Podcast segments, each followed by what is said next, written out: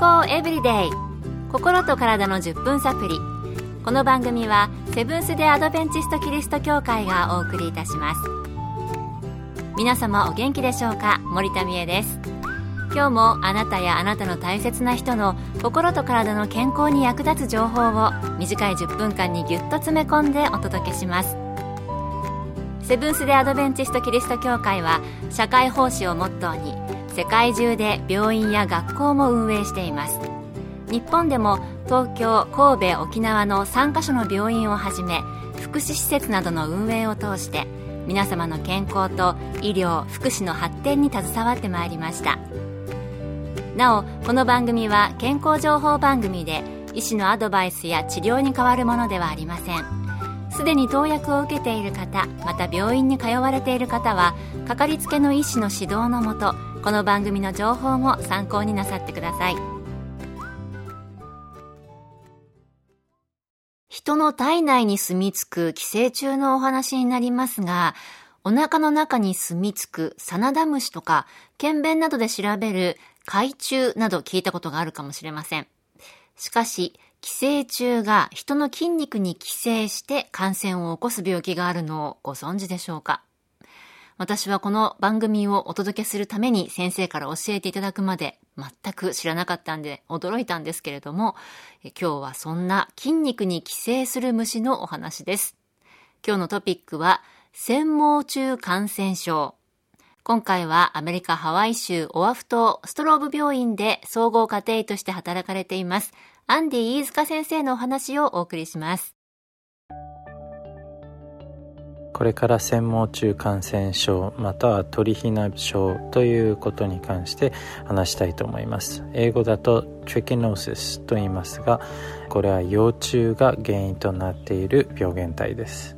まず感染した時の症状ですが感染したものを食べた後半日から2日で腹部に不快感が現れることがあります、まあ、これに関しては軽いことが多くて症状がない人も多いですけれども食中毒のような吐き気嘔吐下痢などの腹部症状があります。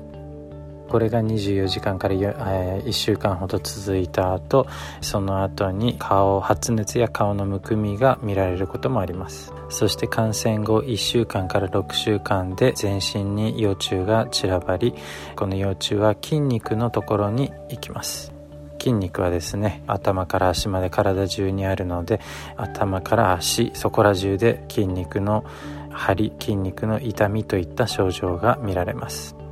心臓も心筋という筋肉でできているのでここが感染すると心不全呼吸不全肺炎肝不全など死に至る場合もあります。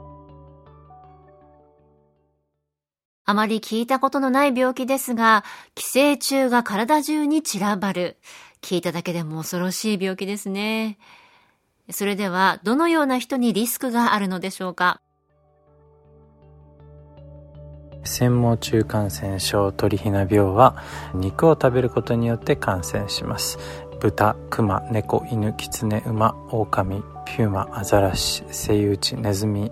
などの主に肉食あるいは雑食の哺乳類の動物によく見られます。日本では熊の生肉を食べての感染がよく知られています。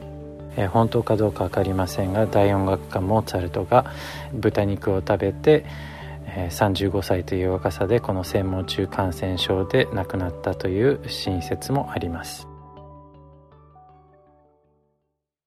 動物のお肉の中に寄生虫が潜んでいることがあるんですね。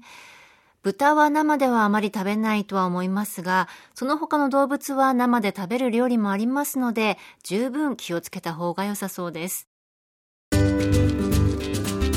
健康エブリデイ。心と体の10分サプリこの番組はセブンス・デ・アドベンチスト・キリスト教会がお送りしています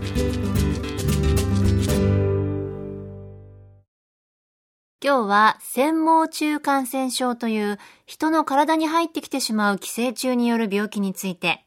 アメリカ・ハワイ州オアフ島ストローブ病院で総合家庭として働かれているアンディ飯塚先生のお話をお送りしています。それでは、どのような治療をするのでしょうか？専門中感染症の治療ですが薬がいくつかあります。アルベンダゾールといったものやメベンダゾールといったものを飲み薬で取ることが勧められています。また筋肉の痛みに関してはその筋肉の痛みを和らげる薬。場合によってはひどい症状の場合はステロイドを出すこともあります。アルベンダゾールやメベンダゾールという抗生物質の飲み薬やステロイドなどで治療できるんですね。それでは、どのような症状、状況の時に受診したらいいのでしょうか？また、予防法などはあるのでしょうか？先ほど述べたような専門中感染症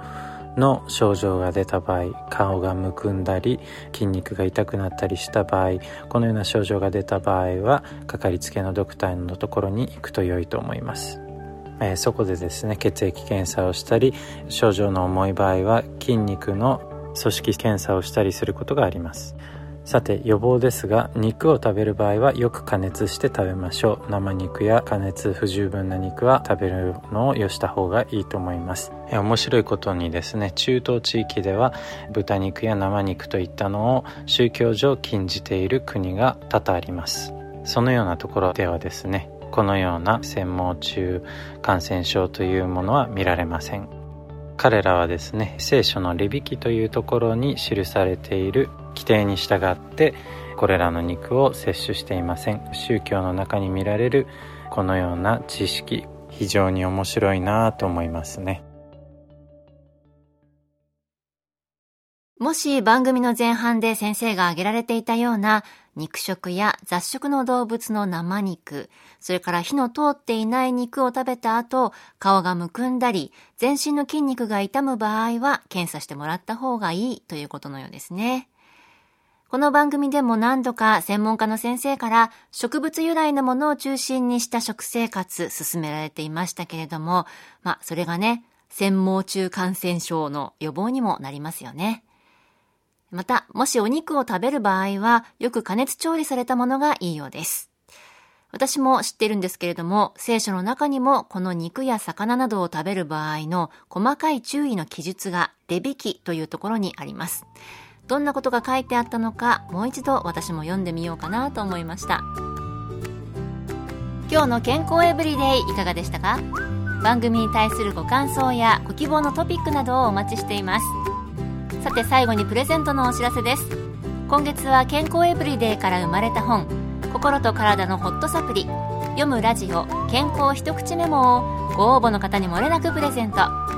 ご希望の方はご住所お名前をご明記の上郵便番号241-8501セブンス・テ・アドベンチスト協会健康エブリデイの係。郵便番号241-8501セブンス・デ・アドベンチスト協会健康エブリデイの係までご応募ください。今月末の決心まで有効です。お待ちしています。健康エブリデイ。心と体の10分サプリ。この番組はセブンス・デ・アドベンチスト・キリスト教会がお送りいたしました。明日もあなたとお会いできることを楽しみにしていますそれでは皆さん Have a nice day!